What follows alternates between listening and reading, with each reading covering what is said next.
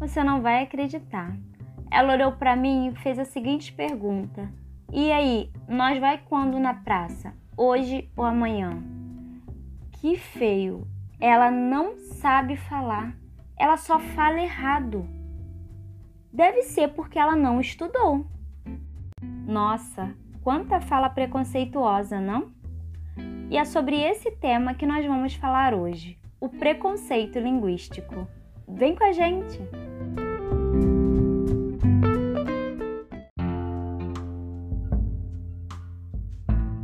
Olá, eu faço parte desse grupo de pedagogas.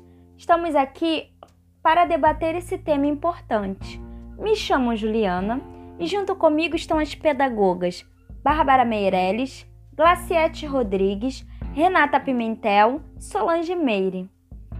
O tema abordado vai ser dividido em dois episódios. No primeiro episódio, nós iremos falar sobre o preconceito linguístico, os tipos de preconceitos e as consequências do preconceito linguístico. E no segundo episódio, iremos falar sobre o preconceito linguístico no Brasil e o fim do preconceito.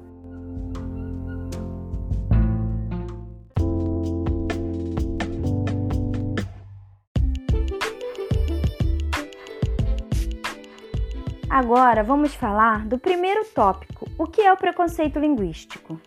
No início do nosso encontro, observamos algumas falas. Em uma delas está contida a frase como: Nós vai quando? De acordo com as normas padrão da língua, essa fala não é adequada, mas o objetivo principal, que é o da comunicação, foi atingido. Por isso, não devemos cometer o grave erro que se encontra nas outras falas, como não sabe falar, não deve ter estudado, porque falas assim estão relacionadas ao juízo de valor negativo.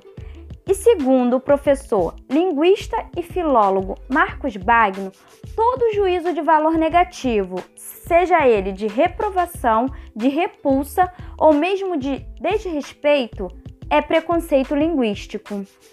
Normalmente, esse pré-julgamento dirige-se a variantes mais informais e ligadas às classes sociais menos favorecidas, as quais, via de regra, têm menor acesso à educação formal ou têm acesso a um modelo educacional de qualidade deficitária.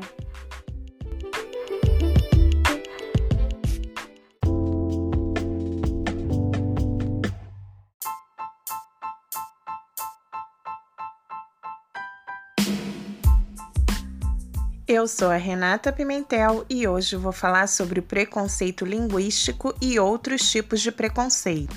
O preconceito linguístico deriva da construção de um padrão imposto por uma elite econômica e intelectual que considera como erro e, consequentemente, reprovável tudo que se difere desse modelo. Além disso, está ligado a outros tipos de preconceito também muito presente na sociedade, como preconceito socioeconômico, preconceito regional, cultural, racial e a homofobia. O preconceito socioeconômico, o mais comum e o que traz consequências mais graves. A classe mais pobre tem acesso limitado à educação e à cultura. Geralmente dominam apenas as variedades linguísticas mais informais e sem prestígio. Assim, são excluídos dos melhores postos no mercado profissional.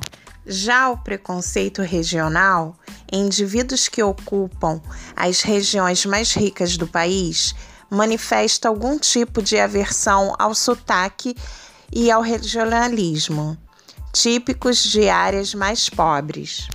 O preconceito cultural. No Brasil, há uma forte aversão por parte da elite intelectual à cultura de massa e às variedades linguísticas por ela usada. Isso fica evidente nas músicas. Exemplo, o sertanejo e o rap foram segregados no cenário cultural por serem oriundos de classe menos favorecidas, utilizando a linguagem informal do caipira ou de membros de uma comunidade. Também tem o preconceito, né, o racismo que no Brasil a cultura negra ainda são segregados por uma parte da população. Isso se reflete na linguagem, por exemplo, do significado da palavra africana macumba. No Brasil está ligado ao satanismo ou feitiçaria, mas na verdade é um instrumento de percussão usado em cerimônias religiosas de origem africana. A homofobia também é um preconceito. É comum que gírias ou expressões sejam rotuladas como especificidades da comunidade LGBT e, consequentemente, repudiadas por aqueles que possuem aversão a este grupo social.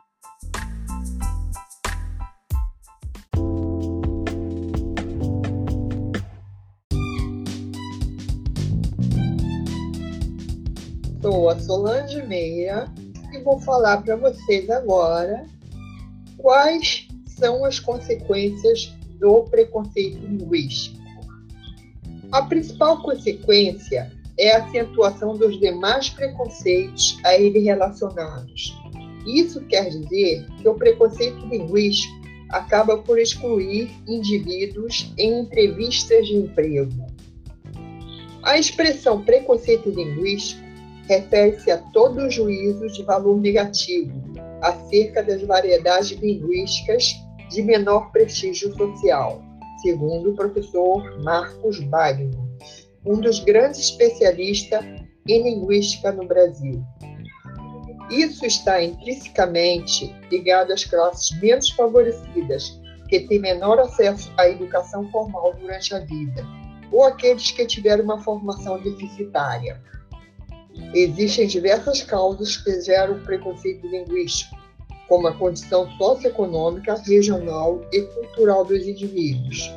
Isso traz algumas consequências negativas para a sociedade como um todo, especialmente para as pessoas que utilizam outras formas de expressão, como é o caso dos surdos.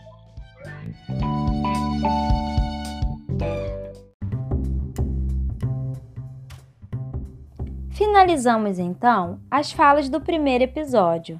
Aguardamos você no nosso próximo encontro, o segundo episódio do tema Preconceito Linguístico. Até mais!